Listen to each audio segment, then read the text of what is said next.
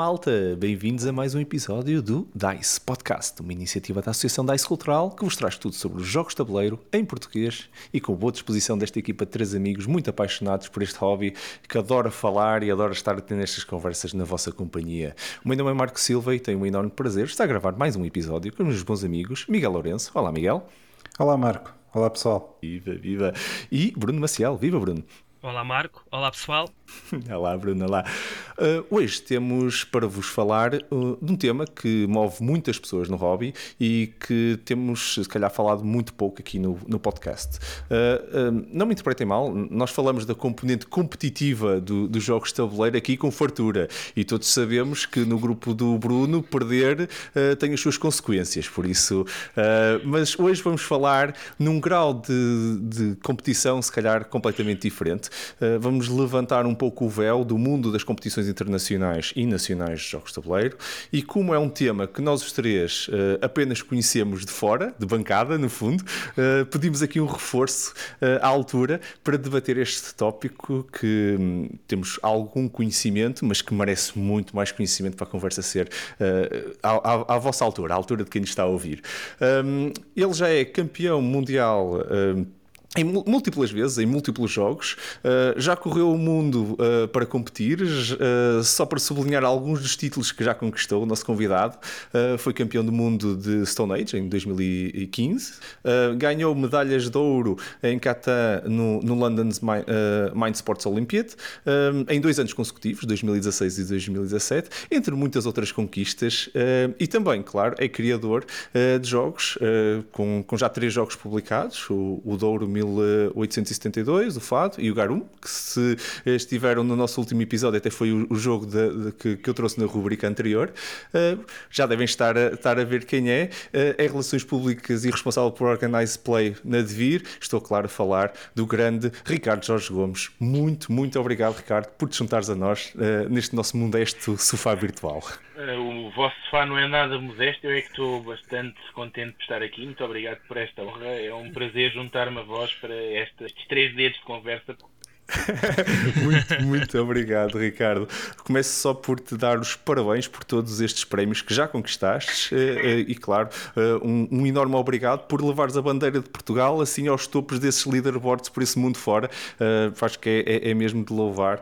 E, e iniciando, se calhar, até a nossa conversa, exatamente por isso. O que é que vamos se calhar debater um pouco todos o que é que é isso de, de um jogador eh, profissional board gamer, se isso existe, não é? Nos videojogos isso até é uma, é uma coisa prática, normal. Será que já podemos dizer que existe? O que é que seria se existisse um professional board gamer?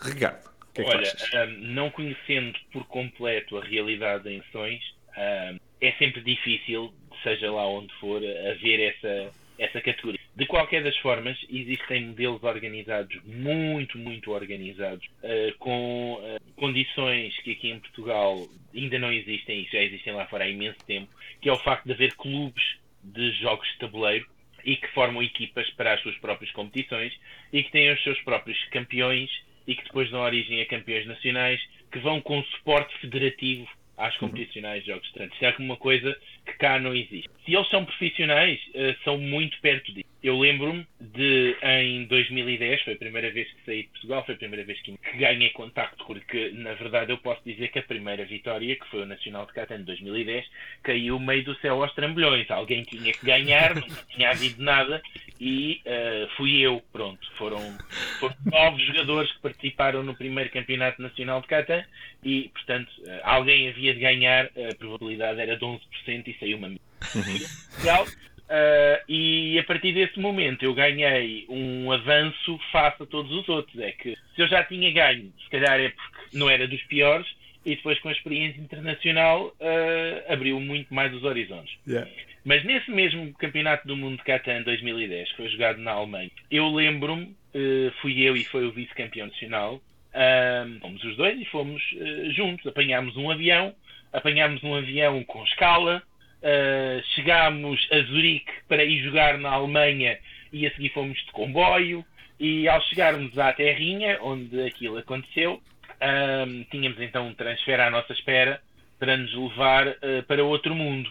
Pronto, o transfer por natureza, com um carro decorado e tal, já dava alguma antevisão do que é que podia ser. Mas ao chegarmos a um mega castelo, uh, abrirem a porta para nós entrarmos e fechar a porta daquelas de ponte de, de unir uh, ao outro lado do fosso. Uh, e depois vemos bandeiras de Catan por todo o lado e mais algum nas paredes e aquilo tudo decorado e os autores, os, os, developers da Cosmos e tudo e mais alguma coisa, percebemos que de facto estávamos num sítio interessante. Quando depois nós estamos a jogar e o apoio que tínhamos era um ao outro, do género, primeiro a acabar e a ter com o outro para ver como é que estava a correr, e começamos a ver países com fatos de treino uh, países em que a pessoa jogava e ao lado dele estava outra com o mesmo fato de treino, uh, países em que acabavam de jogar e iam para um canto da sala ter massagens, nós começámos a perceber que de facto uh, a nossa realidade era um pouco diferente. Pronto. Que brutal.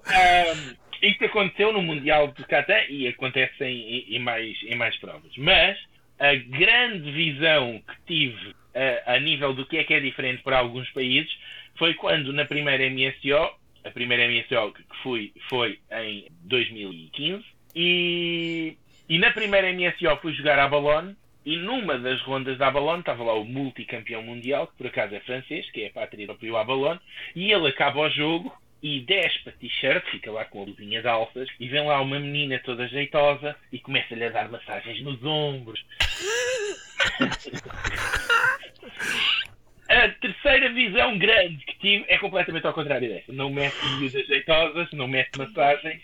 Uh, creio que Campeonato do Mundo de Carcassonne 2016 há sempre algumas pessoas que levam Kiko ao lado deles a assistir aos jogos. Eu estou a jogar um jogo, eu creio, eu creio, creio que era o búlgaro. Hum. Ele perde, eu, eu levanto-me, assinamos a folha com o resultado, eu levanto-me para ir entregar ao árbitro, é normal quem ganha se entrega levanto-me para ir entregar ao árbitro, cumprimento, assim que eu saio ligeiramente do assento da cadeira, eu vejo a pessoa que está ao lado do jogador, que ou era o empresário, ou era o representante da editora, ou era o representante da federação, dar-lhe um caldo de tal maneira que a cabeça foi à mesa.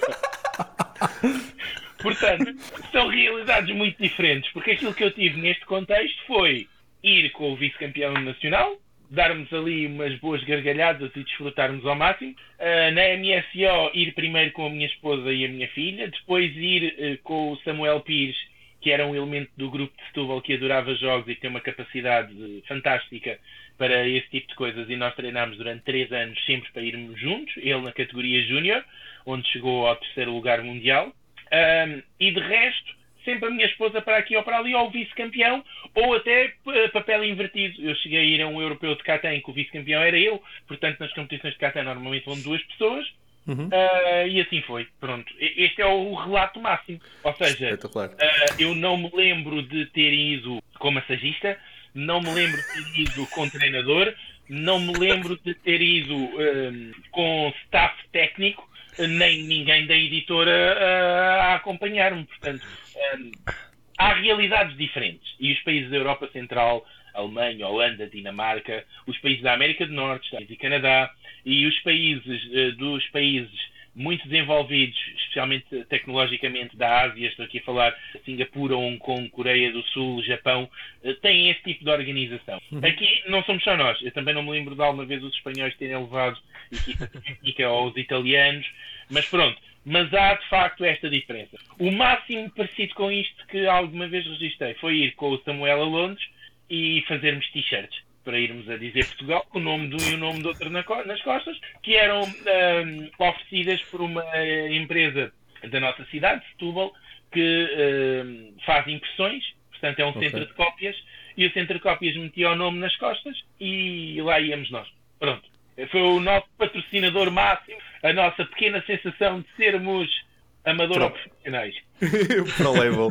Epá, eu, olha, primeiro, muito obrigado pela partilha, porque é, ilustraste de uma maneira, eu consegui mesmo imaginar a entrada e tudo. Já, já para não falar na menina a vir com a massagem. Tô... Bem, isto já, já motivou de certeza muitos dos nossos ouvintes a tornarem-se profissionais, têm direito a massagens. Calma, calma, não é ser profissional para direito a massagens ele levou a massagista com ele, não é? Oh. Ele era o campeão nacional francês da Abalone, que é quase como um desporto nacional. Aquilo é a fonte de orgulho dos, uh, dos franceses. E ganhou imensos títulos. É o Vincent Frochot, ele ele é um jogador excepcional e é a lenda mundial do Avalon. Pronto, já temos umas coisas giras, não é? Muito giro, muito giro. Eu, eu, eu, falaste na Coreia e eu já passo a palavra aqui ao, ao Bruno também para ouvir o que é que ele, que é acha, é que ele acha e ouvir também o comentário dele de, da tua partilha. Mas eu, eu lembro-me na, na Coreia, efetivamente, alguns jogos de tabuleiro clássicos não, são, mais do que, são mais do que profissionais. Aquilo, eh, há pessoas que vivem a vida toda, largam a escola. Estou-me a lembrar do Go em particular. Eh, para eles é, é desporto nacional, eh, de tal maneira que as pessoas ou vão estudar ou vão estudar Go uh, e fazem disso uma vida inteira, não é? Quer dizer, dedicar uma, uma vida uh, desde miúdo uh, a jogar, praticar, aprender, estudar Go, uh, pronto, já leva assim, já não é profissional, não é? eu acho, é, é mesmo uma vocação quase. mas não se fazia ideia, confesso, que já tivéssemos então efetivamente um nível de patrocínio dentro da Europa. Eu já percebi que os latinos estão ainda fora desta, dessa liga, mas, mas pelo menos na, na Europa Central já haver assim um patrocínio interessante. Bruno, o que é que tu o que é que tu achas? Epá, uh, eu agora estava a ouvir o Ricardo e a primeira vez que eu uh, me dei conta de que existia, existiam concursos, não é concursos, campeonatos mundiais e este tipo de, de torneios foi com algumas partilhas até no foi há uns anos atrás em que me dei conta de quem é era o Ricardo e, e eu lembro-me de pensar, mas como é que ele vai? Ah, existem federações, quem é que financia as viagens? Ele trabalha disto? Fiquei. Para mim mesmo não me estava a fazer sentido. E agora ele com esta história toda eu acabei por perceber que é muito por vontade dele, porque se não fosse por ele eu não sei como é que ele iria lá chegar. Mas a motivação que, que leva o Ricardo realmente é, estou é, curioso para saber como é que.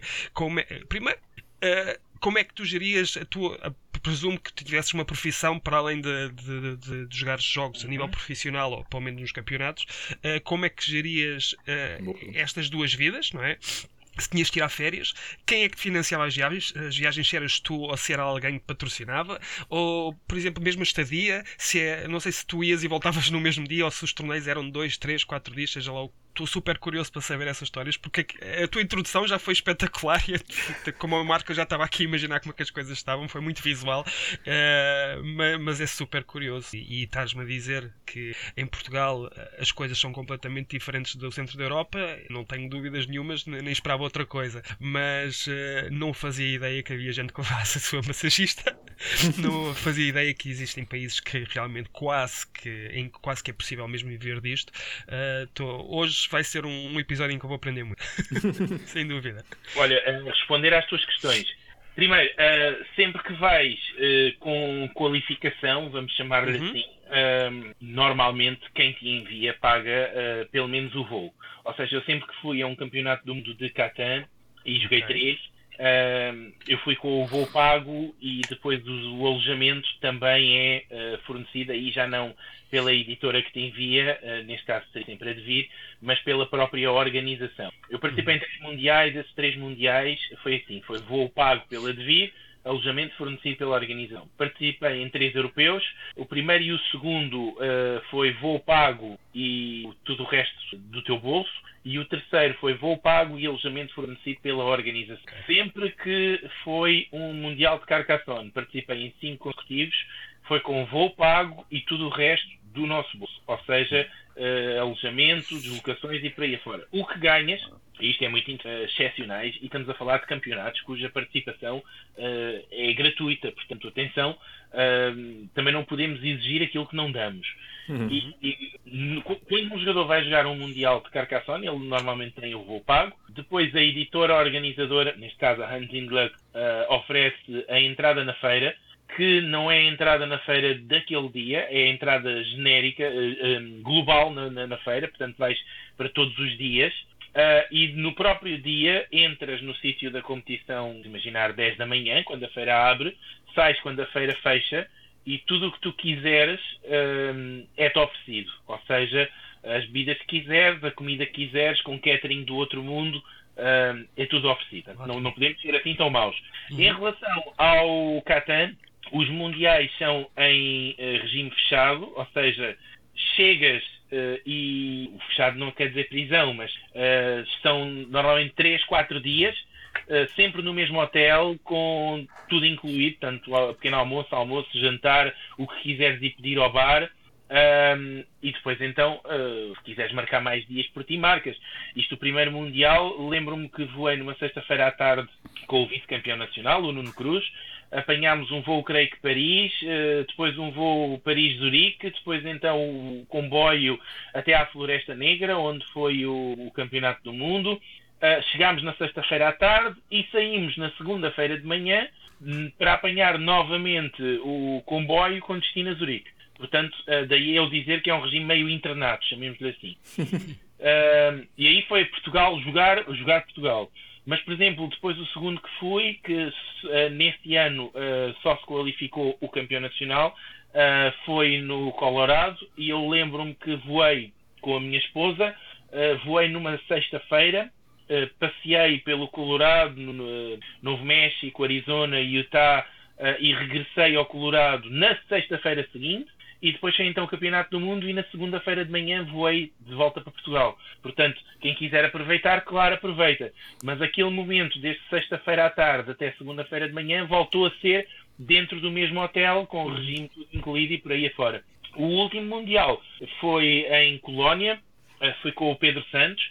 Nenhum dos dois campeão nacional. O Pedro Santos era o vice-campeão nacional, o campeão nacional uh, abdicou. Uh, tinha, tinha outros compromissos.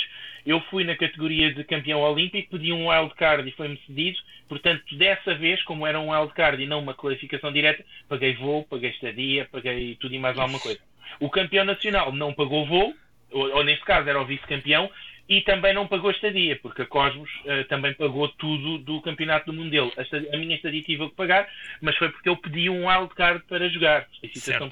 A outro nível, Olimpíadas, MSO, uh, eh, tudo do teu bolso. Voo, estadia, comida, entrada na MSO, uh, eh, tudo e mais alguma coisa. Portanto, estamos a falar de um pacote mínimo para jogar todos os dias da MSO e sem luxo, uh, 2.000, 2.500 euros. Okay. A MSO é em agosto em Londres. Londres, por natureza, é caríssima. Sim. Os voos em agosto são sempre um disparate.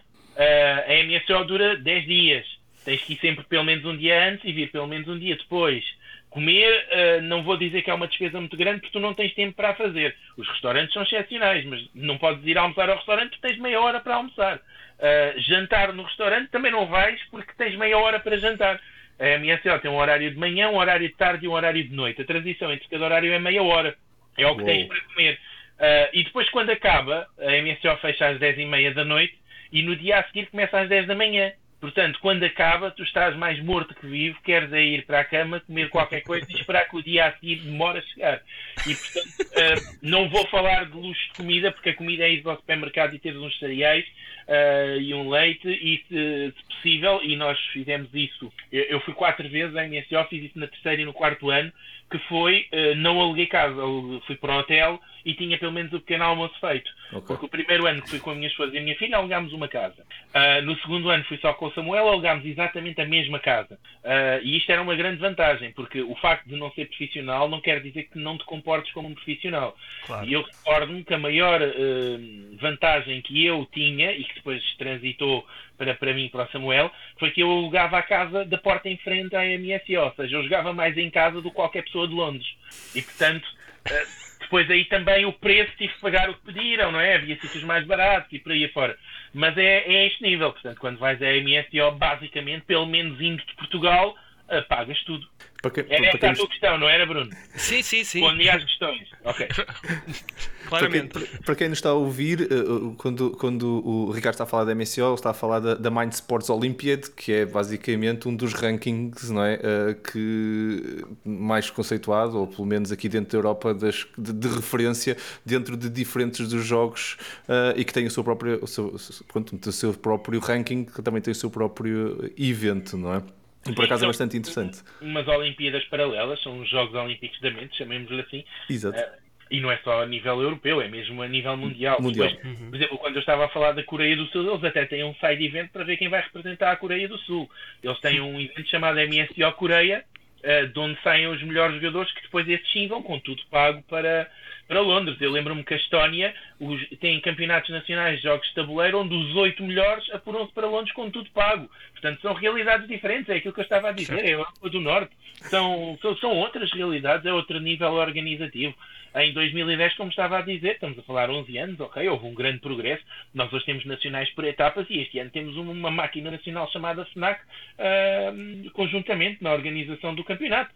Boa. Mas em 11 anos tudo progrediu bastante, porque em 2010, quando fui à Alemanha, já havia este, este nível organizativo que estava a dizer, de, de massagens, de treinadores, de fatos de treino e por fora. Portanto, são, são outras realidades. Paciência são são países onde isso é valorizado. Eu lembro-me claro. há pouco, eu estava a assistir às transmissões de, de, dos Jogos Olímpicos atuais, estava a ver o, o Eurosport e estavam a dar hockey em campo. E eu perguntava, em Portugal, onde é que se pode jogar hockey em campo? São realidades diferentes. Nós aqui, se calhar, temos boas condições para a prática de surf e, outra, e, outra, e outros desportos que há quem não tenha, não é? Como é que um suíço, por natureza, vai praticar surf?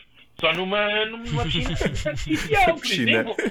Certo, mas olha que a seleção de futebol, de futebol de praia suíça é bestial e eu também fico a pensar, bom, eh, realmente, bem, seja como for, são certo. realidades diferentes e olha, é o que temos.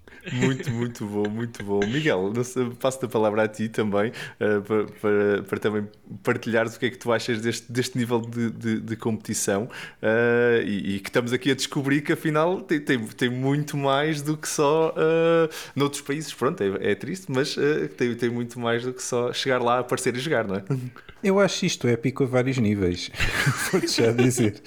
Porque, quer dizer, vamos lá ver eu fiquei com a parte do chegas ao castelo e eles baixam a ponte para tu entrares e as bandeiras todas do Catan e não sei o quê. Pronto, eu, eu fiquei aí e já achei isso fantástico. Eu disse: é pá, fogo, fogo.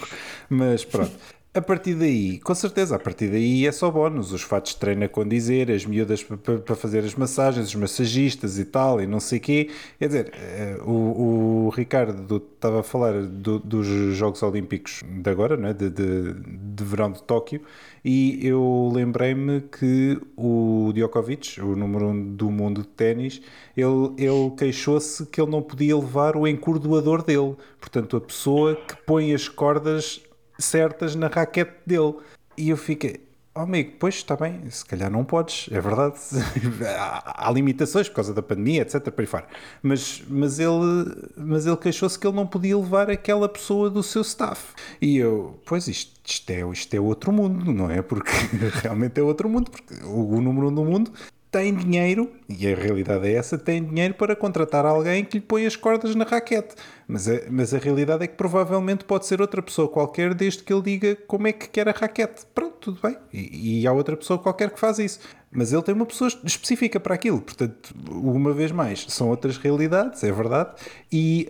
Um, o Ricardo também estava ali a tocar num ponto que é não há clubes eh, cá em Portugal, não é? Ou, ou não há federações e não há clubes para isso. Eh, eu lembrei-me de xadrez, que é uma coisa que, que eu acho que é uma federação portuguesa de xadrez, mas pronto, sim. é um jogo de tabuleiro, sim, sim. é um clássico, é verdade, é mais que clássico, não é?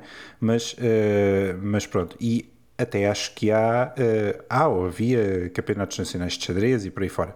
Mas sim, sim, sim, realmente, um, em jogos de tabuleiro, pois, em jogos de tabuleiro modernos, pelo menos, uh, temos temos muito ainda para crescer e muito ainda para aprender até chegarmos realmente ao ponto em que, uh, em que não é só chegar à estampagem de umas t-shirts, mas em que realmente alguém oferece um, fatinho de treino e a ver, ou o que seja, ou nem que seja oferecer a viagem ou, ou oferecer a estadia e que, e, que, e que as pessoas não estejam dependentes, as pessoas, os jogadores, não, não estejam dependentes de ser a editora uh, a oferecer, ou ser a organização, ou oferecer, pronto. E fiquei também muito curioso com essa parte do porque é que em cada jogo é diferente? Ou seja, uh, Ricardo, tu falaste que no, no, no, no Mundial de Catan as coisas eram feitas de uma maneira, a organização era feita de uma maneira, mas no de Carcassonne já era outra, uh, na MSO também já, já era outra. Isso tem a ver com as editoras? Sabe, sabes se isso tem a ver só com as editoras ou, ou, ou há outra coisa maior? Uh, que as editoras, tipo alguma federação internacional de, de, de, de, de Catan, de Carcassonne, o que seja. Uh, vamos lá. Ora então, uh, o, a razão principal prende-se com o desenvolvimento da própria, do próprio jogo. Então, a Catan começou por ter campeonatos do, logo no virar do milénio e eram realizados em Essen, na feira dessa. A partir de 2010 foi quando o Mundial de Catan passou a ser um evento independente realizado fora da okay. Até 2010 ele era realizado em Essen. Sendo realizado em Essen, com certeza que também não seria um evento fechado. Uhum. O Mundial de Carcassonne, por natureza, eh, é realizado em Essen. Mas aqui temos uma outra questão. É que Catan sempre esteve muito dividido e, e a Cosmos tem direitos do jogo em umas certas línguas, mas uh, a Mayfair e entretanto a Catan Studio e entretanto a Asmodee têm direitos noutras línguas. E aqui já estamos naquela característica de uh, de dois em dois anos, uma organização é Cosmos e a outra é Catan. E portanto hum. uh, há aquilo que nós costumamos dizer da guerrinha de eu faço o evento melhor que tu. Hum, portanto, okay. superando os valores.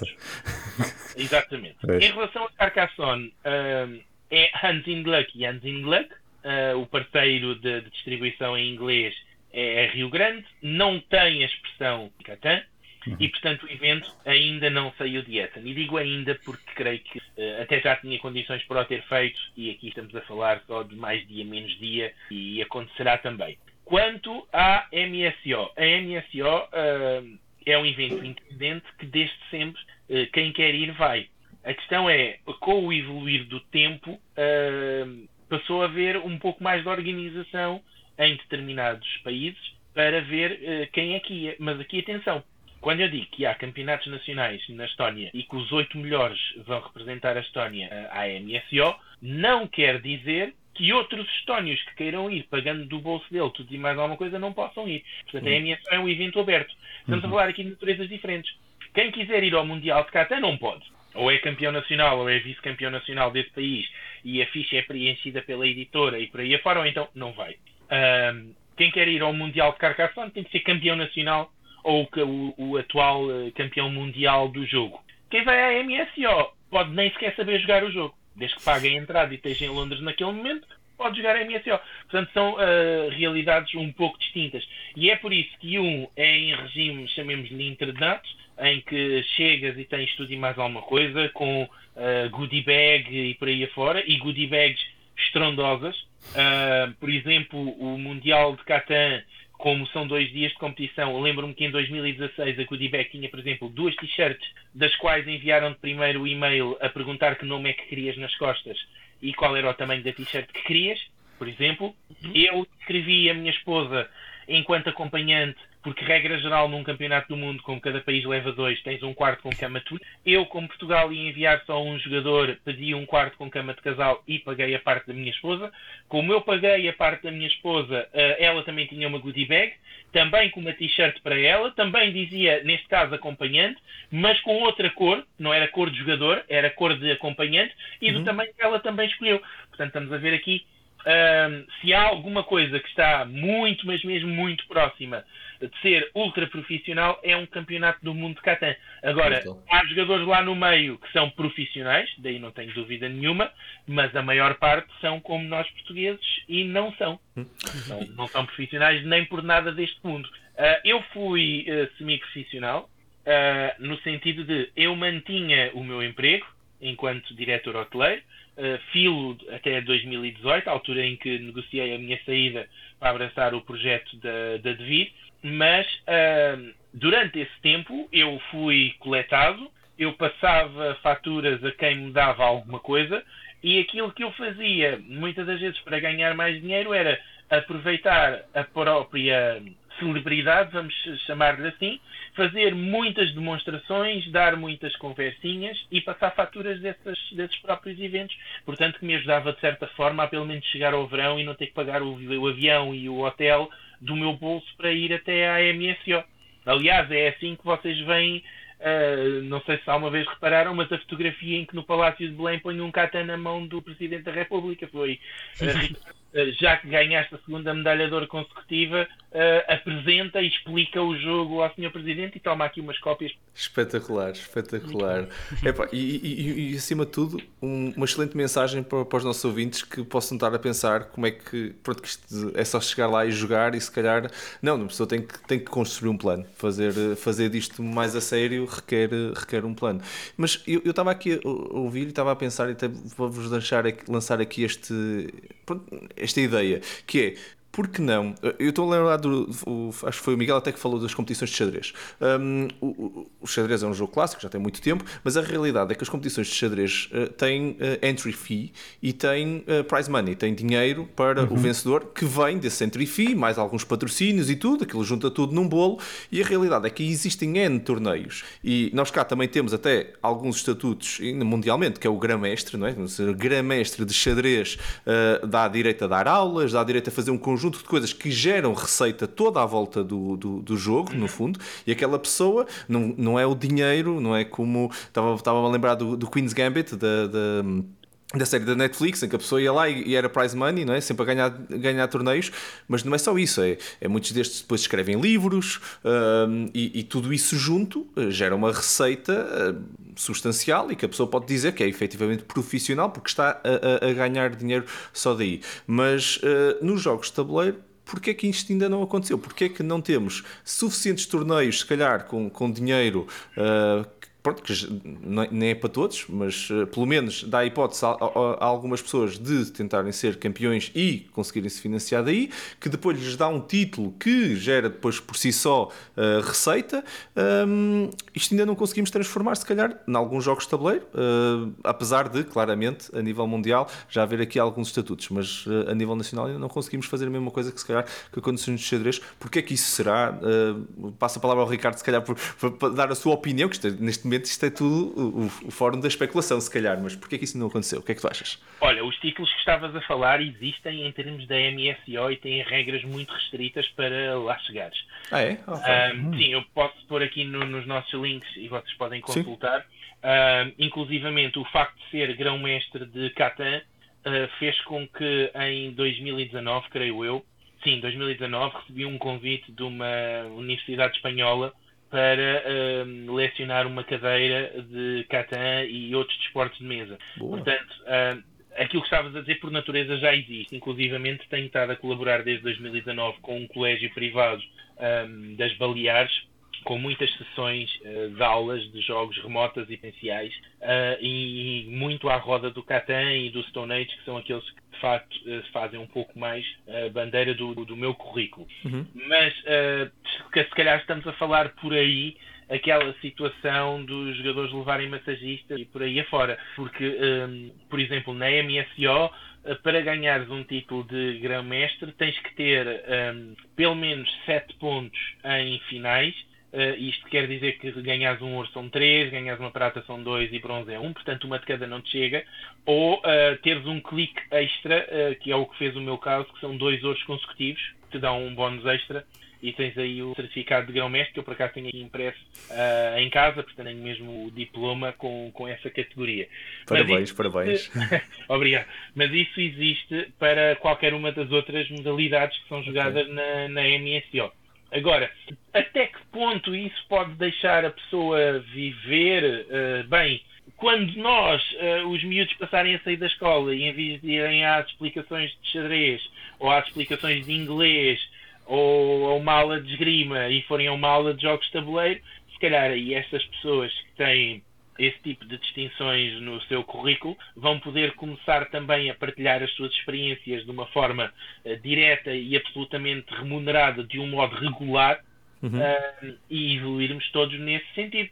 Agora, atenção, uh, eu costumo dizer muitas vezes, para meu próprio prejuízo, que em terra de cegos quem tem olho é rei, e portanto eu cheguei muitas vezes a, a outros sítios que com um desenvolvimento enorme no nosso próprio país, a concorrência apertaria e eu não teria ido tantas vezes. Portanto, atenção, eu não sou o super craque do, do, dos craques.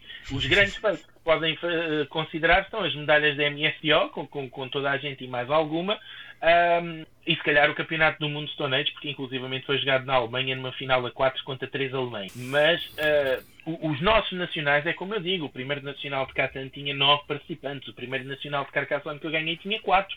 É. Uh, claro, ganhei 5 seguidos e se calhar o quinto já tinha 30 e tal jogadores. Não é tanto assim.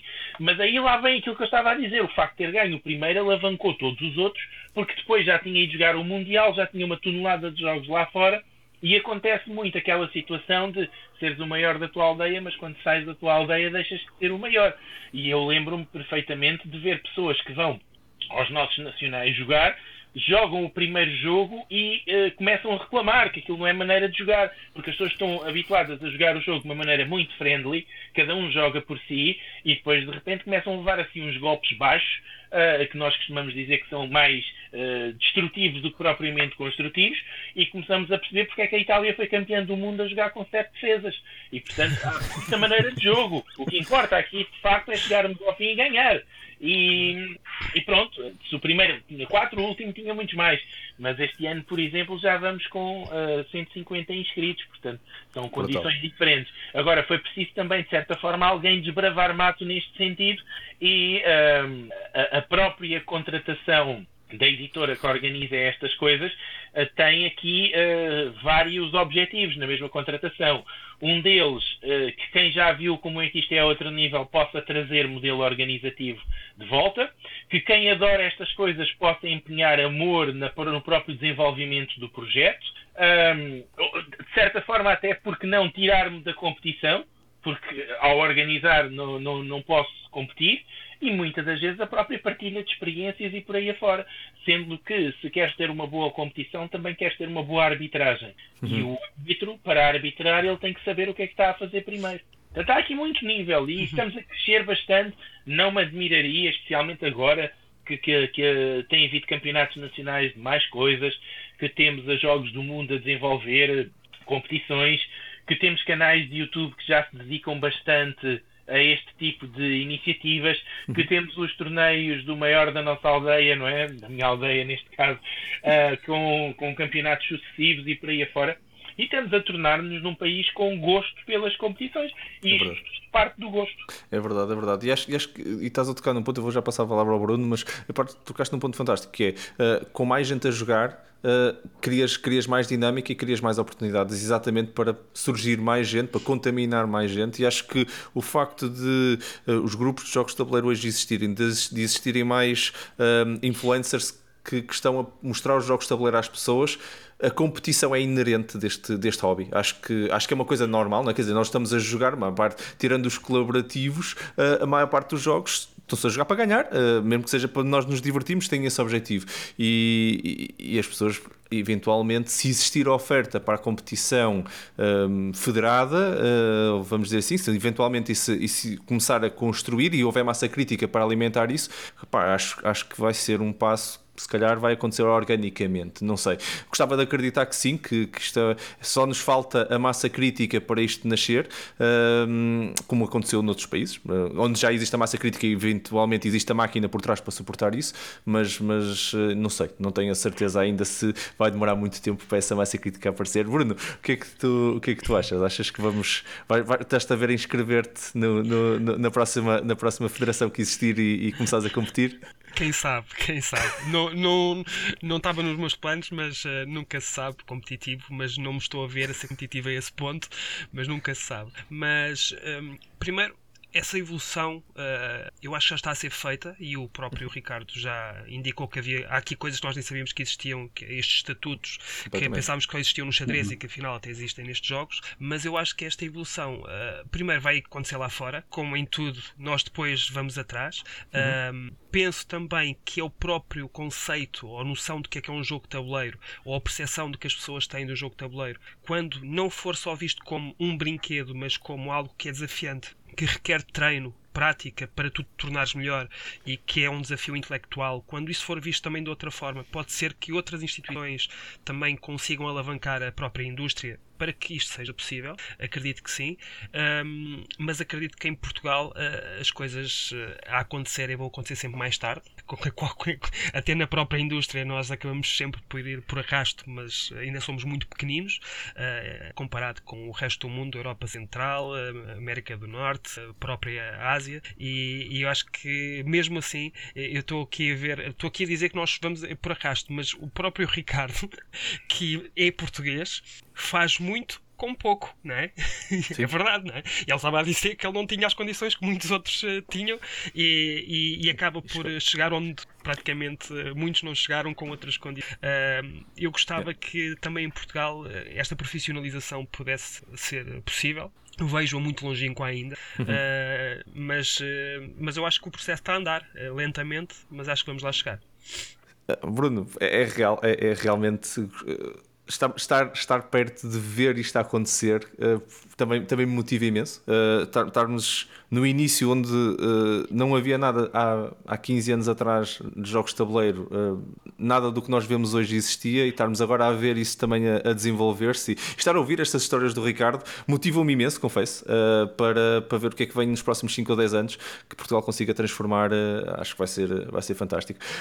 Miguel, também um, ia, ia, lançar aqui também um, um tópico que eu acho engraçado que nós ainda não, não, não termos falado, mas que que acho que é, que é, que é também eh, deve estar no, no, na mente dos nossos ouvintes, que é como é que, que achas que isto mudou uh, com a pandemia hoje, uh, nestes últimos anos? Porque as competições todas que nós ouvimos, não é? Fomos to estávamos a ouvir o Ricardo a ir uh, para estas competições, a ir à volta do, do mundo co competir em, em, convenções que hoje em dia as poucas que, que, se não, não foram canceladas o ano passado tornaram-se então re, realmente digitais e eu tenho visto até o próprio Ricardo com a Devir a fazer algum. a transformar, no fundo, estas competições e até a competir do formato digital. Tu também tens jogado muito digital, o que é que tu achas que isto ajudou a trazer mais pessoas, a tua opinião? Depois também vou passar ao Ricardo para ouvir a, a opinião dele, mas o que é que tu achas? Olha, um... uma mais-valia? Antes de, antes de responder a isso, eu queria só dizer que eu apanhei uns posts e acho que, e acho que ainda fui ao site do Campeonato do Mundo de Carcassonne deste ano, que se não me engano foi virtual, acho eu, uh, e, e espantou-me, entre aspas, mas uh, fiquei muito bem impressionado com, com a parte da organização que era possível ver, uh, ver de, de apenas de de quem consulta o site e de quem vê resultados e de quem vê uh, jogos, etc.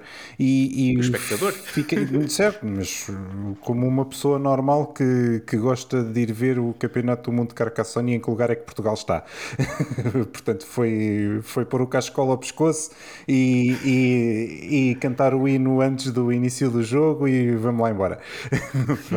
mas foi, foi engraçado ver porque realmente já é, eh, ou pelo menos eu notei que já havia ali um nível de, de levar a coisa a sério, não é? E, e, e realmente, como o Ricardo disse, há, há realmente essa preocupação.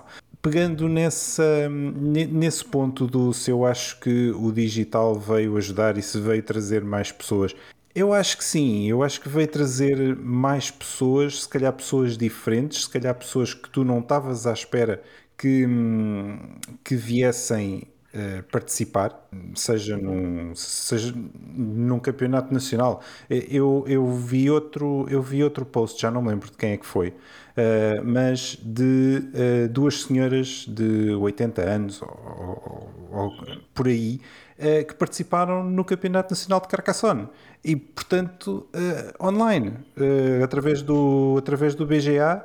E, e pronto, essas pessoas, eu duvido que tivessem outra, outra, outra forma de participar naquele nacional. Não importa os resultados, não importa se ganharam, se perderam, o que seja. Não é isso que interessa. O que interessa é que participaram. O que interessa é que tiveram vontade de participar e participaram. De que forma? Online, com certeza, porque era a forma que tinham.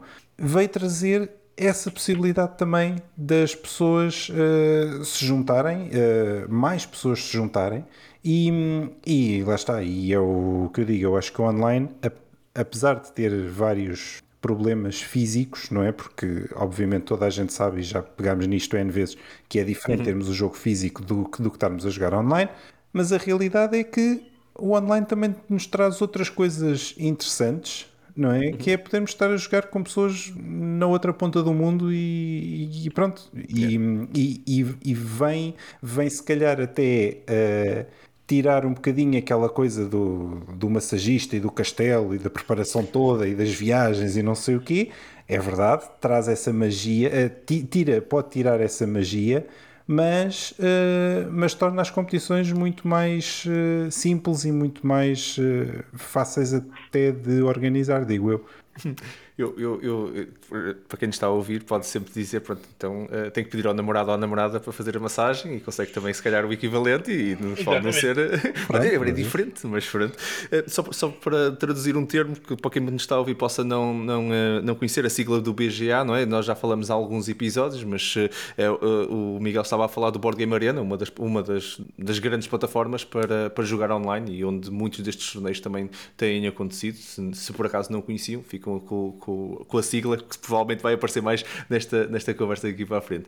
Uh, Ricardo, tu tens aqui uma perspectiva até um bocadinho diferente que eu gostava também de ouvir, e acho que os nossos eh, ouvintes também, que é que tu próprio também tiveste a organizar e a coordenar muito deste organized play pela parte de vir. Sentiste que a pandemia diminuiu uh, a participação e até mesmo a, a, visibilidade disto, porque eu pessoalmente vi muito mais o ano passado sobre os torneios em social media online, pelo facto de provavelmente também ser digital, do que se calhar quando estava fechado dentro de uma conferência. Mas esta foi a minha, partilha a minha eh, opinião pessoal. Uh, o que é que tu achas uh, do, do, teu lado? Como é que sentiste? Olha, ehm, eu, eu creio que há aqui vários níveis de evolução, para o qual esta evolução que não foi natural uh, acaba por vir contribuir. Quando há pouco dizia que em 2012 foi quando houve o primeiro Nacional de Carcassonne, eram quatro jogadores, e em 2013 eram cinco, em 2014 talvez uma dúzia, e em 2015 duas dúzias, e por aí afora, nós uh, demos um grande salto a partir de 2018, eh, altura em que passámos a ter qualificativas nacionais. Uma coisa era o evento ser como que um torneio, um torneio único, mas chamarem-lhe Campeonato Nacional um, se o jogo é realizado em Lisboa, e faz todo o sentido que assim seja, se calhar quem estiver a mais de 100 ou 150 km não vai fazer 300 km, mas contar com o ida e volta, para ir jogar um torneio uh, sem saber muito bem as capacidades que tem ou se uh, realmente vai justificar. Uh, porque muitas das vezes é preciso dizer também lá em casa, é preciso dizer à família o que se vai fazer, e quando as coisas não têm o devido conhecimento, tudo vai parecer muito estranho e o investimento ainda. A partir da altura em que os nossos campeonatos nacionais passaram a ter qualificativas de norte a sul do país, e quando falamos em norte a sul do país, são mesmo norte, eh, toda a gente que se qualificou para uma final nacional sabia pelo menos que se estava qualificado para uma final nacional, e olhem que a filtragem é sempre muito grande, do género de cada 20 passam 4 à final nacional, é porque era de facto dos melhores dos melhores e já estava como que convocado para aquele grande dia, para aquele grande evento, que iria reunir a nata uh, desse mesmo jogo num evento único. E aí, sem surpresa, temos uh, participantes realmente de norte a sul do país. Nós, nos últimos nacionais, tivemos participantes a virem jogar à Grande Lisboa, de Viana do Castelo, de Bragança, do Algarve, por aí fora. Portanto, isto já é um facto de evolução.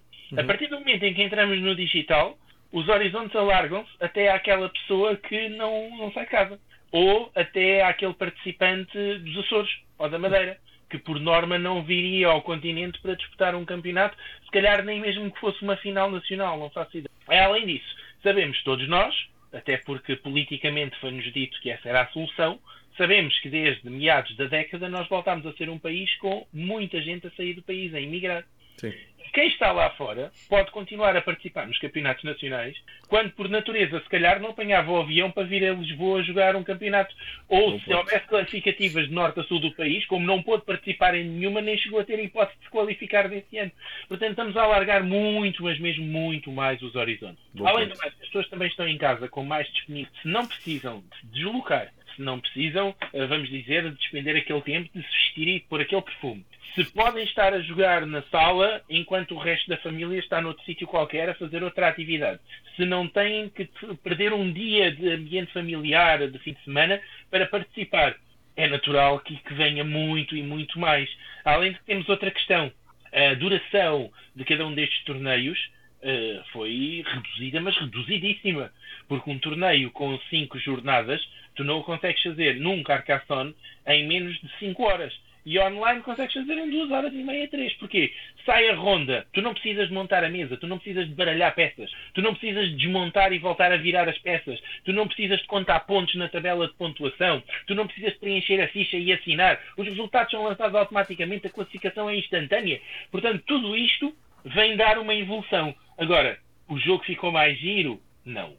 Afinal, deve continuar a ser física impenetrivelmente. Até, até vamos pôr aqui uma questão que há dias alguém me levantava uh, no chat paralelo do campeonato digital. Uh, afinal é física porquê? Porque é que afinal é aqui também? E eu respondi à pessoa o seguinte: imagine que sabe jogar no Board Game Arena, nunca jogou Carcassonne, aprendeu aqui, nunca viu o tamanho das peças, não sabe qual é a textura de um meeple. Ganha o campeonato digital e depois vai de avião para a Alemanha para ir representar Portugal num campeonato do mundo de uma coisa que nunca viu. Por isso não, as finais têm que ser físicas. Percebem? O, o, o representante claro. de Portugal tem que chegar lá a saber o que é uma peça, a saber o que é um boneco, a saber o que é uh, o nervosismo de estar a jogar olhos nos olhos com alguém, a sentir a pressão, além da sua uh, cadeirinha com a almofadinha por baixo da sua secretária. Fantástico. Bom ponto, muito bom ponto, muito bom ponto. Pronto, Isso havia de ser giro. Campeonatos, como vocês estavam a dizer. sem dúvida, sem Isso dúvida. Havia de ser e... giro. Chegava alguém à Alemanha e dizia: ah, isto afinal é assim. Ah, ah, isto, é, ah, isto, ah, isto realmente, isto, no, isto, isto, isto na internet é diferente. não sabia que isto era assim. Ah, isto é que é um meeple. Ah, está certo. E Ou chamar-lhe as outras coisas. E o alemão, ou o alemão contra quem tu estás a jogar, está tá, tá a olhar para ti com uma cara de estilo. Então, mas, eh, então, mas e tu estás fascinadíssimo a, a, olhar para o tile e, e, a perceber a grossura do cartão e de, ah, isto afinal é giro, ah, isto, ah. muito bom. Ah, muito eu, bom. Eu, eu ia só, força, força, Bruno. Uh, queria só fazer uma pergunta aqui ao Ricardo. Pergunta, ou pelo menos que ele me contasse a experiência, uh, que eu estou super curioso com isso. Porque tu, uh, imagino que a primeira vez que foste a um campeonato, não sei qual foi o teu primeiro campeonato, mas deves ter ido como com um underdog, foste à aventura, ninguém apostava em ti e a coisa. Não sei depois como é que correu o teu primeiro campeonato de todos, mas essa evolução acredito que tenha existido e que às tantas já não eras o underdog, mas sim o favorito e se calhar o alvo a bater. Como é que é ir como aquele que não vai sem, que vai sem pressão e se calhar as coisas depois vão acontecendo jogo após jogo, vais ganhando confiança e como é que é chegar como um objetivo, toda a gente olhar para ti já com medo, está aqui o Ricardo, uh, qual é que é o tipo de preparação, como é que tu encaras o início e a evolução desse torneio? Estou uh, curioso, Ricardo. Olha, vamos lá ver. O primeiro torneio que participei foi o Mundial de Catan, não fazia ideia ao que ia, é a tal realidade que se estava a dizer há pouco, Castelo, que basta a ponte para eu e o Nuno entrarmos e por aí afora. Uh, fomos ambos como absolutos underdog, Portugal não costumava andar nas edições, Uh, Lembro-me que eram 52 participantes, 16 passavam às meias finais e eu fui 17 ao critério de desempate número 3. Ou seja, uh, fiquei uh, com pé e meio nas meias finais e pronto. Depois, num evento global que não seja independente, o 17 é sempre convidado para o segundo dia porque ele é o suplente caso alguém falte. Como esse é em regime de internatos, nem sequer fui suplente, portanto um, fiquei, fiquei contente com a prestação, 17 e 52, mas fiquei ali a morrer na praia. Uh, falando de outro nível, uh, é, é, melhor ires como underdog do que como superstar, mas de certa forma o nosso ego uh, também pouco disso. E agora conto a outra experiência do género que foi, portanto, em 2018 na Alemanha, fui com o fantástico Pedro Santos ao Mundial de Catan nós fomos dos últimos a entrar na sala. Aquilo tinha uh, do género três níveis de registro, portanto tinha um onde dizias simplesmente que já cá estavas, tinhas outro onde preenchias alguns dados e depois tinhas outro onde recebias então a goodie bag e outras coisas do género. E lembro-me que ao passar para o último cheque estava o árbitro em pé. E eu estava com o Pedro Santos, que nunca tinha participado em nada daquilo, por muito hábil que ele seja, e lembro-me que o árbitro uh, cumprimentou-me como cumprimenta toda a gente e eu estava mesmo ao lado do Pedro Santos e o árbitro diz assim, uh, finalmente uma cara que reconheço. Pronto, toda aquela multidão que estava ali acabada de fazer o cheque ficou a dizer, epá, mas de onde é que este conhece o árbitro? Uh, e depois o Pedro Santos recebe o cartão e eu recebo o cartão ao mesmo tempo. E esse cartão tem o teu seed e, e, e, as tuas posições para todas as mesas. Portanto, quando entras no campeonato já sabes que na primeira jornada vais ter mesa X na posição Y, porque são sempre quatro rondas e tu jogas uma em primeiro, uma em segundo, uma em terceiro e uma em quarto. Não necessariamente por esta ordem, senão na primeira jornada todos eram primeiros. E eu lembro-me que o Pedro Santos, eu peguei nos dois cartões para ele fazer qualquer coisa e depois dei-lhe o cartão. E o árbitro disse: Não, não, este cartão é que é o teu. E eu olho para o cartão e de facto aquilo mudou a minha vida para sempre, porque uh, foi o momento, se calhar, em que eu tive mais contacto com aquela situação do grão-mestre que vos mostrei antes uhum, do, do Eu era o, o, jogador 1 na mesa 1 do Campeonato do Mundo de Catan 2018. Isto porque é como numa competição de ténis ou de tudo o resto. Eles vão ver o teu histórico. Era o meu terceiro Mundial e no Mundial anterior tinha chegado às meias finais e era bicampeão olímpico em título. Portanto, eu era o jogador 1 na mesa 1 e o árbitro disse: Não, não, este é que é o teu cartão. Brutal. E, e, e agora é assim: saí a ganhar por causa disso. Bem, cheguei às meias finais na mesma e eram 80 jogadores. Uh, mas a, a pressão da mesa, posso-vos dizer que as negociações nunca tinham sido tão difíceis, senão a partir daí. Ai, muito bom, grande história, grande história. É, essa é engraçada, jogador 1 na mesa 1 e, e, pronto, olha, serve realmente para alimentar o ego. Mas eh, de maneira nenhuma isto é completamente limitativo. Tal como estava a dizer, em 80 jogadores voltei a chegar ao top 16 um, e em termos de MSO, uh, todos os jogadores que estão lá pagam, ou se não pagam, qualificaram-se devidamente e todos vão com ambições uhum. e consegui duas medalhas de ouro seguidas, portanto é porque o peso não é assim tão importante, uh, porque quando todos estão na final são suspeitos, és só mais um bocadinho suspeito do que o outro, não és completamente tu suspeito. E eu lembro-me, a segunda, a segunda final, é a final que te contei pessoalmente, Marco estava a jogar com o Denis Assabis, uh, foi uma final incrível, era o campeão do mundo de póquer, o campeão inglês de Catan a jogar em Londres, e o CEO da Google DeepMind. Portanto, eh, quem é que ia ser mais suspeito? Se calhar o português até era o mais pobrezinho. não trabalho na Google. Não sou o programador do AlphaGo. Eh, portanto, não, não sou suspeito. Não sou campeão do mundo de póquer, que é o, o bacana que mais melhor deverá saber fazer bluff na vida. Claro. E não sou campeão em inglês em título, que é o que toda a gente reconhece. Portanto, hum, olha, saiu uma minha outra vez. Agora, claro, atenção. A segunda vez ainda é tolerada, a terceira já não. No terceiro ano cheguei sim à terceira final consecutiva uh, dos Jogos Olímpicos e aí já não ganhei. Mas pronto, foi a terceira final uh, numa competição que é sempre quem tem mais gente e portanto não será assim tão limitativo o peso. Mas uh, pronto, também duas vezes passa, a terceira já só ganha se realmente quiser. É? E não, já, já não foi. Mas acho que é excelente a questão e muito sinceramente, quem me dera e eu já não sei se volto a participar em alguma coisa dessas, porque hoje já não é a mesma facilidade, eu já nem sequer jogo uh, a esse ponto, mas quem me dera voltar a participar e como absoluto underdog. Era grande. Olha, e, e, nesse, nesse tom, e antes de passarmos para a nossa rúbrica, uh, eu acho que eu pelo menos sinto isto e imagino que os nossos ouvintes também estejam a sentir isto. Uma, se tu tivesses que dar uma mensagem uh, a quem está agora a ouvir-nos e a pensar assim: olha, estou motivado, fiquei energizado com esta conversa toda, o que é que eu faço para começar a competir neste nível? Para, para, para chegar e fazer essa, essas passagens, viver se calhar um pouco das histórias que tu, que tu partilhaste, Ricardo? O que é que tu lhes dirias a eles? Olha, o primeiro é se gostam, encontrarem aquilo que realmente gostem e, e treinarem muito, porque uh, é, é, preciso de facto um grande sacrifício.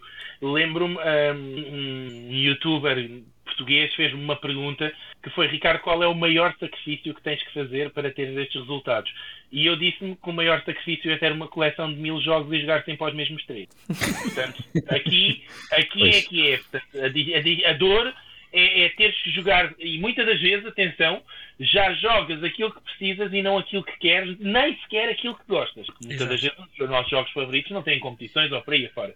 Portanto, encontrem o jogo que realmente gostem, participem em tudo e mais alguma coisa que puderem, porque mesmo quando perdem é a experiência que fica. Já não há aquele primeiro, aquele primeiro choque. E muitas das vezes aquilo que eu assisto é um pouco na, na, na onda da canção do Variações, que é eu não vou porque os outros sabem muito mais do que eu, e se não vais, vais continuar sempre a saber menos do que eles. E a próxima vez que fores, eles até já sabem ainda mais que tu. Portanto, não deixem para amanhã. O ideal realmente é começarem a fazer hoje, porque amanhã vai ser exatamente a mesma cantiga. Portanto, se não forem porque é a primeira vez e os outros já lá vão há mais tempo, vai continuar a ser assim. E se calhar, em vez de ser a primeira vez contra a quinta, já é a primeira contra a décima vez que os outros já foram. Portanto, vão o quanto antes. Uh, se for o caso, uh, preparem-se para algumas dificuldades. Normalmente não se chega e não se ganha, não, não, não há contos de fadas e cada vez há menos contos de fadas. Aliás, eu fui o primeiro a assumir que tive dois contos de fadas, foi ganhar os primeiros campeonatos nacionais, mas alguém tinha que de facto os ganhar e, e, estávamos todos no mesmo pé de igualdade. Agora, no dia de hoje, é começar o quanto antes a ganhar essa experiência que, de certa forma, uh, se traduz também em competências uh, para uh, as próximas eh, competições. E nunca se sabe se não há uma, uma, uma surpresazinha. Portanto, por exemplo, no Carcassonne, os últimos quatro campe campeonatos nacionais tiveram quatro campeões distintos. Portanto, é perfeitamente possível que, uh, que este ano surja um outro campeão. Não, uh, há dias da caça e dias do caçador e nem sempre uh, calha o mesmo. Espetacular, que grande mensagem. E, pá, e se nos estão a ouvir, uh, pá, vou ouvir uma história do Ricardo como underdog. Ser underdog não é mau, uh, não tenham medo e, e, e mandem-se de cabeça, que é mesmo assim. Vamos é, então preferível, é preferível ser underdog, especialmente em jogos como Catan e Stone Age porque as mesas competitivas são jogadas a 4. Em Carcassonne, ser underdog ou não é uma mera questão de preferência uh, ah, um, e de pressão, chamemos-lhe assim, mas há quem lide melhor com pressão do que sem ela. Sim. Porque como é um contra um, não há uh, um peso. Ninguém vai jogar melhor contra ti por seres campeão ou pior contra ti por não seres. Uh, agora, quando estás a jogar um Catan e pedes uma ovelha e dás duas madeiras. E dizem-te que não, e o vizinho ao lado dá uma madeira para uma ovelha. E dizem logo que sim, até se atrapalham a querer ser quem faz o negócio, alguma coisa ali está diferente. Quando estás a jogar Stone Age, tens um jogador que precisa de barro, tens um jogador que precisa de madeira e tu precisas de pedra. E vão queimar completamente a pedra para que tu não lavas, então estão a deixar espaço para os outros, aí estamos a ter uma, um objetivo pessoal. Portanto, nesses jogos é muito importante ser underdog. Agora, num Carcassonne, avancem o quanto antes. é assim mesmo, é assim mesmo. Malta, vamos então avançar para a nossa rúbrica.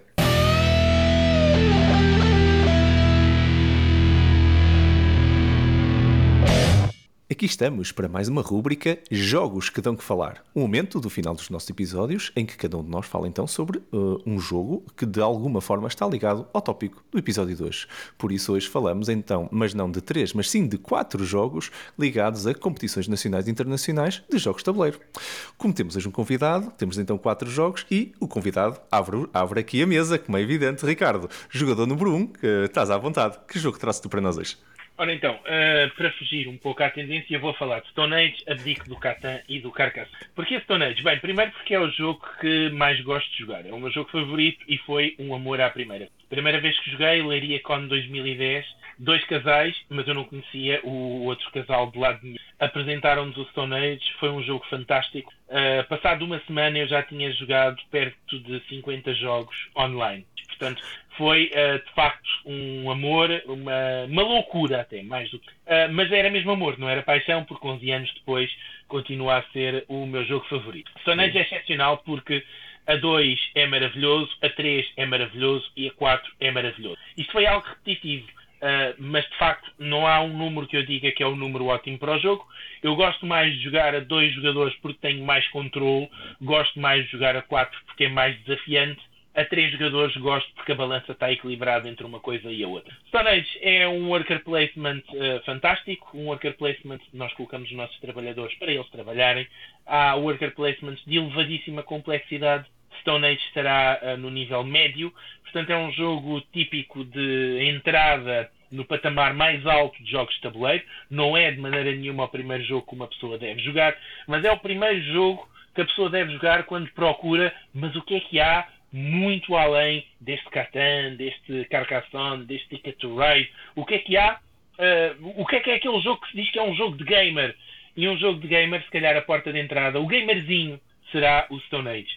A beleza do tabuleiro é incrível, a produção é excepcional, a arte, os recursos, a forma como o jogo se desenrola é soberana. Tem espaço para um pouco de sorte pelos lançamentos dos dados, mas dificilmente é pela sorte que alguém vai ganhar o jogo. Há muitos caminhos para a vitória e, mais uma vez, eles têm que se ajustar consoante o número de jogadores na mesa.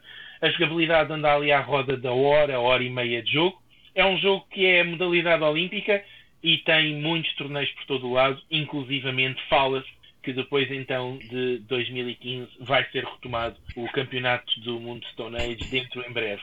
Daí, para quem está a ouvir, um, se já jogam jogos de tabuleiro e querem procurar aquele jogo de tabuleiro que vos vai dar aquele clique para a necessidade de sentirem uh, um prazer diferente competindo, então nesse caso Stone Age. Que grande partilha, Ricardo, muito obrigado. Sabendo a, a paixão que tu já tens pelo jogo, pelas competições todas que fizeste, mas a partilha da, da, história de como começaste, muito obrigado por essa partilha, de certeza que tocou aqui os nossos ouvintes também. Uh, Stone Age, malta, então. E passando agora para o Bruno, que jogo tu trazes na nossa rubrica 2, Bruno?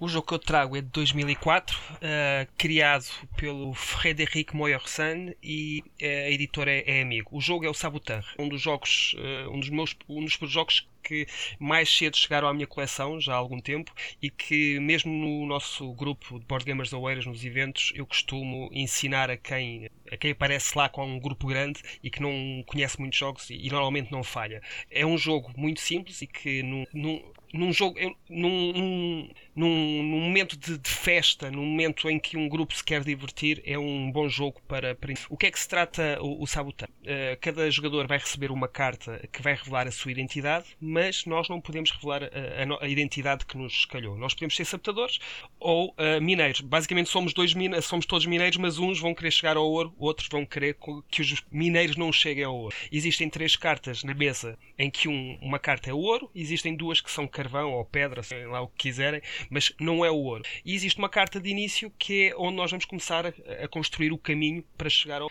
E o jogo é isto: nós jogamos uma carta na mesa e vamos buscar outra, e essas cartas podem ser cartas de caminho, podem ser cartas que destroem ferramentas dos adversários ou não, porque nós não sabemos quem é que é da nossa equipa, e o jogo também se passa muito à volta da mesa e com os bluffs e com as acusações, às vezes sem sentido, que existem durante o jogo, e é um jogo que vai trazer muita gargalhada. E depois existe uma carta que, é, que eu acho que é, é das cartas mais engraçadas, que é a carta de mapa que te permite ver uma das cartas, tu olhas, voltas a pôr, e depois toda a gente vai perguntar o que é que viste isto. E aí começam a haver as mentiras, outros que começam a, a tentar a, a desviar as atenções, porque eu se calhar até quero funcionar como mineiro durante algum tempo e vou dizer a verdade ou não vou dizer. Uh, ok, agora vou dizer a verdade, mas quando a coisa começa a apertar e eu começo a ver os mineiros a chegarem muito perto do ouro, eu começar a fazer qualquer coisa. Eu começo a destruir as ferramentas dos outros, ou então vou tentar fazer com que o caminho uh, vá, vá por outro, no outro sentido.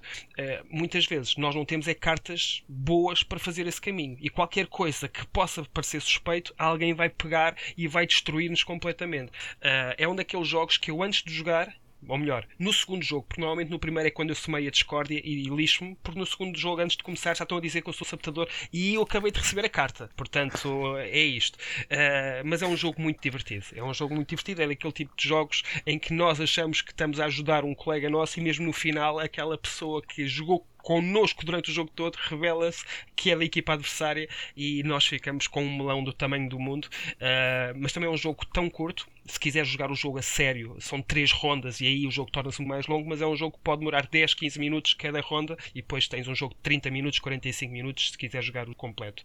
E no final recebes umas pepitas de ouro se ganhares umas cartas com pepitas. Uh, e no final dessas três rondas, quem tiver mais pepitas ganha o jogo. Porquê é que eu estou a falar do Saboteur no tema do, de hoje, que é uh, a competição? O Saboteur, eu não fazia ideia, foi na preparação deste episódio que me dei conta, existe, existem campeonatos do mundo de Saboteur. Não sei como é que isso é possível, nem sei se é possível ser-se muito bom neste tipo de jogo. É uma curiosidade que eu gostava de depois de aprofundar, porque é um jogo que depende muito da sorte, as cartas que nos calham, do ambiente à volta da mesa, não sei, mas se calhar alguém que seja profissional ou mais profissional, não no termo uh, uh, literal da palavra, mas se calhar poderei estar enganado. Uh, mas existem, e em 2018, por exemplo, existiu um torneio, um campeonato do mundo em Varsóvia, na Polónia, em que vos posso dizer que o primeiro prémio para o, para o vencedor foi 250 euros e a qualificação direta para o próximo campeonato com estadia paga, viagens. Eh, o segundo classificado ganhou 150 euros, mais um troféu. O terceiro ganhou 100 euros e mais uma medalha. O quarto, quinto e o sexto só ganharam medalha. Uh, não fazia ideia que isto existia, portanto, foi, foi por causa deste episódio que eu fui à procura. E é um jogo que a mim me diz muito, porque foi um dos primeiros daqueles que eu guardo com carinho e de vez em quando vai à mesa e é para rir só. Não posso dizer que seja muito bom, nem sei como é que eu seria muito bom nesse jogo, mas, mas é um jogo que eu aconselho sobretudo para grupos grandes. O jogo é de 3 a 10 jogadores, não joguem com 3 porque provavelmente não vão sentir que o jogo é assim tão bom quanto isso. Com 7, 8 jogadores o jogo fica, fica muito. Muito, muito boa partilha. Muito obrigado, Bruno. Uh, Miguel, uh, que jogo traz tu para nós hoje? Ora então, eu hoje trago um jogo de 2014 que é o Classic. O Classic foi, foi criado por um senhor uh, chamado Mikkel Bertensen em 2014 e é publicado por várias editoras, entre as quais a Mebo em Portugal. Então, uh, o que é que é o Classic? Para já é um jogo para dois jogadores. Uh, já existe uma versão que é o Classic 4, que é para quatro jogadores. Uh, e em que é que consiste? Eu acho que já toda a gente ouviu falar e eu acho que já toda a gente jogou air hockey na vida, algures. E aquilo Vou só, vou só tentar fazer aqui umas pequenas comparações. No, no air hockey, ou, ou seja lá como, como for que se diga isto em português, nós temos um, uma espécie de um, de um taco, ou lá o que é, e depois nós tentamos mandar o disco contra a baliza adversária para marcar pontos, etc. O Classic é parecido, só que não é com um taco que nós andamos a mexer por cima da mesa, é com uma é com um taco bastante mais, mais pequenino e, uh, e é por baixo da mesa e aquilo é magnético, aquilo é espetacular, só por ser magnético já é giro. Uh, a sério, aquilo, aquilo só por ser magnético já é engraçado e tem uma bola e o objetivo é realmente colocarmos essa bola numa, numa zona uh, redonda do outro lado da, da mesa. Pontuamos se conseguirmos fazer isso. Uh, existem também umas, umas, umas bolachas, acho que aquilo se chama bolachas em português, que também são magnéticas e que, e que se colecionarmos duas também perdemos um ponto. Ganha quem chegar aos seis pontos, se não me engano. Porquê que eu trouxe este jogo? O, o jogo para já é super simples e é super divertido, uh, mas eu trouxe este jogo porque existe uma Federação Internacional de Classic. Fantástico Há uma Federação Internacional de Clássica que tem regulamentação própria, código de conduta, etc., uh, com regras muito bem definidas. Existe, existem campeonatos do mundo de Classic. Procurem no YouTube uh, por Classic World Championships. A sério, é um ambiente que nós ficamos naquela de epá, isto parece, isto parece um jogo de futebol, mas com uma, mas com uma mesa minúscula de um jogo de tabuleiro. Quer dizer, é é ridículo o aparato que é para um joguinho que é só mandar com um taco, só entre aspas, de mandar com um taco com uma bola para dentro. Bom, é, é ridículo. ridículo. É, é brutal, a única é palavra que, que, que, que, que me aparece. Eh, pronto, ok, brutal também é outra, sim, é verdade. uh, e, uma, e uma curiosidade é que o, o criador do Flamme Rouge, o Sr. Asger Granerud, é um dos melhores jogadores de clássica do mundo. E é espetacular porque num desses vídeos eu, eu, eu fui à procura e vê-se lá o senhor, com certeza, mas super concentradíssimo ali. E aquilo tem toda uma estratégia e toda uma tática que eu não fazia ideia. Aquilo parece realmente uma coisa a séria é que o esconder a bola ou meter a bola mais para um lado, mais para o outro, não sei o quê, para depois, para depois aproveitar o ângulo para. Aquilo é muito à frente.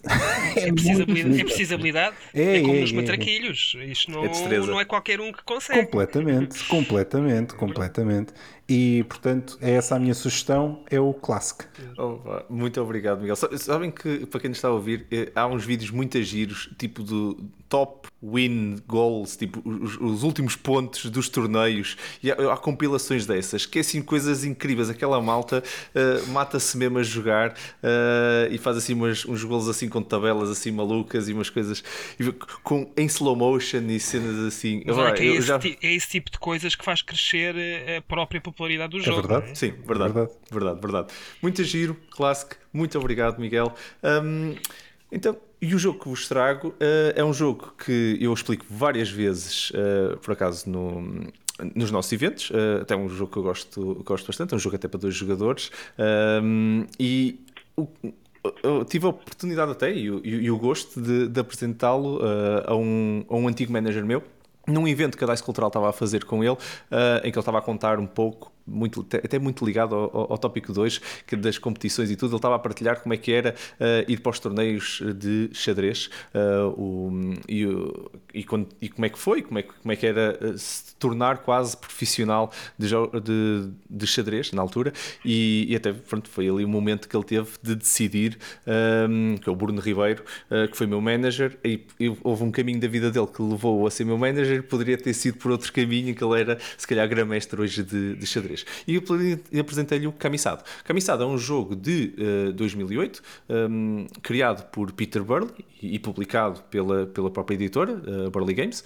Um, o, é um jogo abstrato, um jogo de estratégia, uh, e, e, eu trouxe-o porque, uh, à primeira vista, até parece um, um, um, jogo de xadrez e foi até por causa disso que até lhe disse olha, queres ver assim uma coisa um bocadinho diferente que parece xadrez mas não é e ele ficou por acaso até uh, achou, achou bastante piada à mecânica, porque o objetivo naquele jogo em particular, todas as peças movem-se da mesma forma e tem que se chegar com a peça, uh, no fundo, à, à, à, primeira linha, de, que seria a última, do, do tabuleiro que é igual a um tabuleiro de xadrez, um tabuleiro quadriculado, uh, a chegar a, a essa linha uh, do adversário. Chegar com a minha peça, uma peça qualquer, uh, essa linha dá-me a vitória dessa ronda. Depois temos assim umas mecânicas muito engraçadas. Eu normalmente, quando explico o jogo às pessoas, explico-lhes até aqui, mas o jogo depois tem uma progressão em que nós depois pomos um, um marcador uh, em cima de, de, uma peça e depois até o jogo ainda se torna, na minha, na minha opinião, até se torna mais interessante, porque depois podemos empurrar peças quando que conseguimos, as peças que conseguimos levar ao, uh, uh, pronto, ao campo do adversário, não é? à primeira linha do adversário, tornam-se um bocadinho mais fortes, ganham uma mecânica nova de conseguirem empurrar. E depois, efetivamente, depois aquilo em torneio nós temos que chegar com peças diferentes a, a, a, no fundo a esta condição de vitória para conseguir transformar várias e aí ganhamos o jogo uh, ao fim de muitas rondas. O jogo não é muito demorado, uh, depende também da experiência de cada, de cada jogador. Um, pode ser nas primeiras iterações, confesso que quando deixo este jogo para as pessoas jogarem nos nossos, nos nossos eventos, elas perdem ali um bocadinho de tempo porque pronto, não conseguem fechar o jogo. É um bocado como o xadrez, se calhar nesse aspecto. Se nós soubermos uh, quando aquilo está naquele ponto, soubermos fechar o jogo rapidamente, o jogo é rápido. Se não soubermos uh, e somos inexperientes, o jogo demora um bocadinho mais. Uh, é claramente um jogo easy to learn, fácil de aprender e muito difícil to master. E por isso isso, isso é um jogo que me fascina. Fascina muito esse tipo, esse tipo de jogos em que eu consigo rapidamente entender as regras. Eu explico em minutos. Uh, e, até vos explicava agora e vocês entendiam que, que as regras são fáceis, mas uh, quando vocês começarem a entender, ok, é, só, é assim que se movem as peças e são todas iguais iguais então, e agora como é que eu ganho isto? Como é que eu consigo rapidamente ganhar? E aí é que o jogo se torna, na minha opinião, muito interessante. Por isso é que, se calhar, eles criaram torneios eh, mundiais do jogo. O jogo é facilmente, é um, é um um contra um, por isso é um jogo muito fácil de se fazer torneios. E há torneios mundiais, até mesmo do, do, da MSO também, uh, para uh, camisado. Uh, e por isso também o trago hoje. Trago porque eu gosto muito do jogo, divirto-me a jogá-lo. Acho extremamente competitivo. Acho que é daqueles jogos de estratégia abstratos que tem muita profundidade um, e, e, também se vocês eh, já foram, se nos estão a ouvir e, e já foram a algum evento, uh, provavelmente já me viram a, a, a pô-lo na mesa uh, para, para alguém que quisesse jogar um jogo uh, a dois e, e, pronto, e, tavam, e gostam de jogos assim mais, mais abstratos, então eu vou lá e lá vou eu. Se calhar a minha é esse, se calhar ao Bruno, se calhar será outro, mas a mim eu meto logo. Já vi o Marco a apresentar o jogo a algumas pessoas já. Já, já. é isso, é o camiçado. Um, então, e, é todo este o tempo que, que nós tínhamos. Uh, vocês estiveram a ouvir o DICE Podcast, uma iniciativa da Associação DICE Cultural. O meu nome é Marco Silva e, em nome de toda a equipa, muito, muito obrigado por estarem desse lado a ouvir-nos. Um, e, e, claro, uh, se já. Uh, entraram ou, ou, até mesmo estão a pensar em entrar em algum torneio internacional, principalmente depois desta nossa conversa, então digam-nos, digam-nos isso. Gostavam, eh, mas não sabem como? Também nos digam, façam essas perguntas. Nós estamos aqui para vos tentar ajudar também nesse caminho. Uh, se conheciam estes jogos competitivos ou então ficaram de momento para outro aqui com um mundo novo aberto, então, uh, ou com, e com, claro, com o sangue na, uh, o sangue na guerra para, para, para, entrar nessas competições, então deixem-nos um comentário aqui no, no, nas redes sociais. Nós adorávamos vamos ouvir isso. Deixem também, claro, as vossas respostas a, a, a todas estas questões, ou no WhatsApp da Dice Cultural, ou então no Facebook da Dice Cultural, para nós continuarmos esta conversa. Podem também usar o nosso e-mail para nos deixarem algum feedback, ideias, comentários. Basta uh, nos deixarem um e-mail para podcast.dicecultural.org. Se gostaram muito deste episódio, não se esqueçam de subscrever para não perderem eh, nunca nenhum dos nossos episódios. E se gostaram mesmo, mesmo muito do, do episódio, então não se esqueçam de partilhar. Ajudem-nos a fazer chegar este conteúdo aos vossos vossos amigos e à vossa família. Uh, Bruno e Miguel, mais uma vez, muito obrigado a ambos por mais uma conversa altamente competitiva, não é? Como sempre, e como é evidente, como é, eu ganhei, nós os três, nós os três que eu ganhei, está, está, está aqui. é um prazer imenso gravar estes episódios com o vosso malta. Obrigado, obrigado. Uh, na verdade, quem ganhou efetivamente, sem dúvida, com uma abada 20 a 0 neste episódio foi o nosso fantástico convidado, o grande Ricardo Jorge Gomes. Muito, muito obrigado. Não, muito obrigado, Ricardo. Não ganha nada. Ricardo ganhou experiência, muita experiência e conversámos coisas bastante interessantes.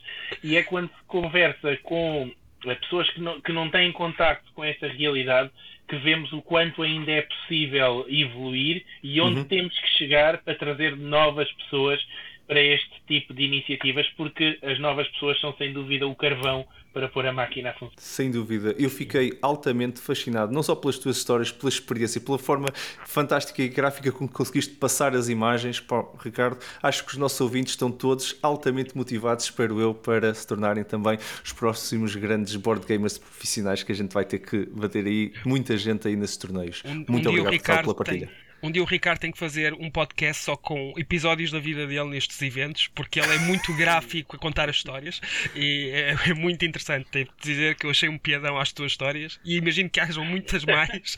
É, és muito bom a contar histórias, digo-te já. Eu subscrevia já. Subscrevia já, sem dúvida, sem dúvida. Eu ainda estou com a história do castelo. Portanto...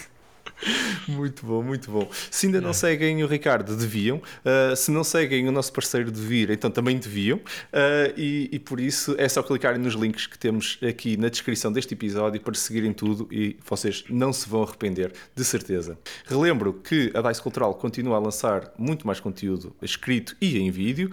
Uh, podem seguir-nos a partir do nosso site, dicecultural.org. Uh, tem os links todos para o Facebook, o Twitter, o YouTube, o Instagram aqui no, no nosso na nossa descrição e, claro, para o nosso parceiro meusjogos.pt, o parceiro de Dice Cultural, uh, com a Dice Cultural para todo o conteúdo escrito. Uh, às sextas-feiras, já sabem, o nosso Discord está sempre aberto para jogatanas à sexta-feira ao final do dia, para acabarmos a semana em beleza. Juntem-se a nós, tenham um link para o Discord aqui na descrição do podcast. Uh, por nós, estaremos cá no próximo episódio, como já é hábito, para falar sobre como é que nós aprendemos a jogar jogos de tabuleiro. Mais um episódio que promete muitas idas ao nosso confessionário uh, e que de certeza que não vão querer perder. Muito obrigado a todos por estarem desse lado uh, e pela vossa companhia, pelo vosso apoio. Muito boas jogatanas, malta, e até ao próximo episódio. Um grande abraço, malta. Até à próxima. Tchau, pessoal. Adeus, boa noite, obrigado.